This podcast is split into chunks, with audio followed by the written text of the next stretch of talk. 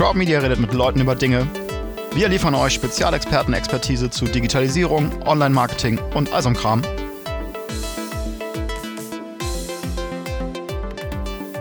Heute im Podcast machen wir mal ein bisschen was anders. Heute gibt es kein Interview, wie wir das sonst so oft gemacht haben in der letzten Zeit. Wir wollen auch mal ein paar andere Sachen probieren und ich habe mich in letzter Zeit mehr mit dem Thema Mailchimp, also unserem Newsletter-Tool, beschäftigt.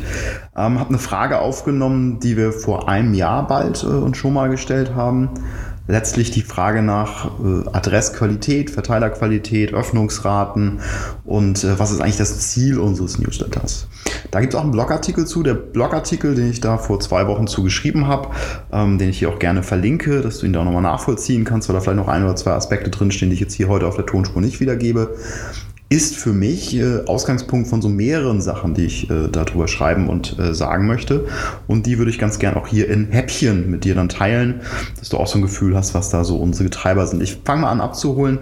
Wir haben so einen Verteiler gehabt, der war schon mal deutlich größer. Der war schon mal irgendwie, und das ist jetzt ja kein Riesenverteiler, bei zweieinhalbtausend Adressen, die wir so über die letzten äh, Jahre eingesammelt hatten wir waren eigentlich immer ganz zufrieden mit dem, was wir bei Mailchimp gemacht haben, also mit unserem Newsletter-Tool. Wir hatten so Öffnungsraten bei 25 Prozent, manchmal auch bei 30 Prozent.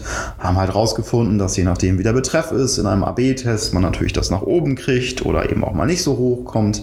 Und äh, wir haben halt für uns gelernt, dass, äh, wie es wahrscheinlich auch viele gelernt haben, dass reißerische Titel und Gewinnspiele durchaus etwas sind, ähm, was Öffnungsraten treiben können.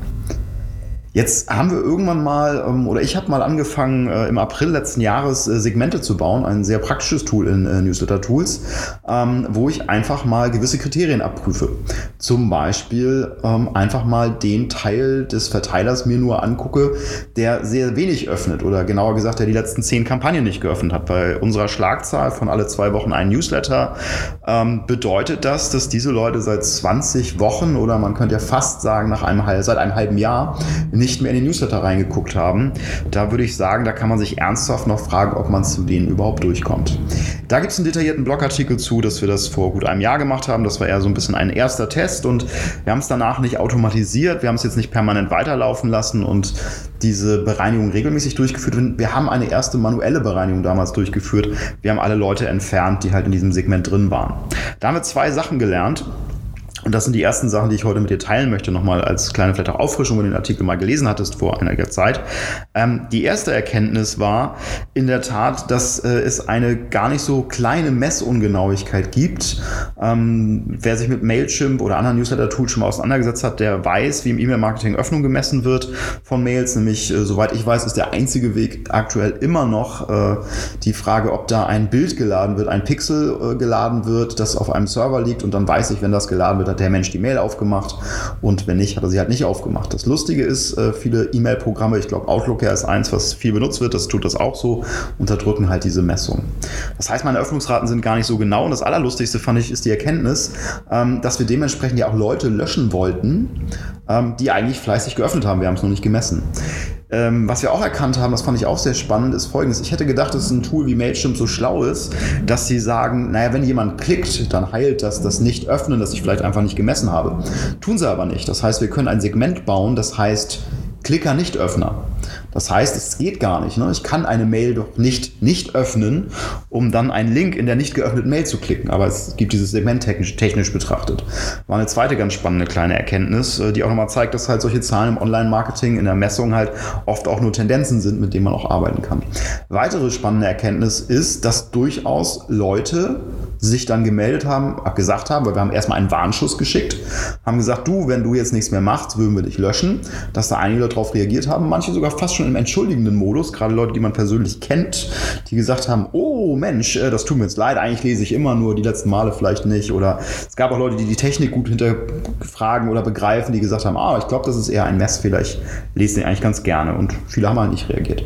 Diese Mail hatte eine relativ hohe Öffnungsrate, diese Abschiedsmail. Ähm, also dafür, dass die eigentlich null haben sollte, weil wir haben ja gedacht, dass wir nicht durchkommen, hatte sie immerhin so 10, 15 Prozent. Die Leute sind auch drin geblieben, alle anderen sind wirklich rausgeflogen. Und das hat unsere Öffnungsrate im Schnitt sehr, sehr gut getan. Das ist ja auch mathematisch logisch, aber trotzdem sinnvoll. Und das spielen wir jetzt halt nochmal durch das Spiel. Und ähm, dabei sind mir noch weitere Sachen aufgefallen. Ich habe so ein paar Statistikauswertungen gemacht mit äh, unserem Newsletter-Verteiler, was der alles so kann und was er so tut. Und ich fand es ganz spannend, dass man ähm, so Sachen sieht, wie zum Beispiel, dass die Verteilergröße und die Öffnungsrate durchaus was miteinander zu tun haben. Das heißt, je größer mein Verteiler scheint es so, desto mehr komme ich auch in Karteileichen rein, die wahrscheinlich irgendwann ähm, mit der Zeit mehr werden. Mehr Leute, die irgendwie vergessen, warum es uns gibt.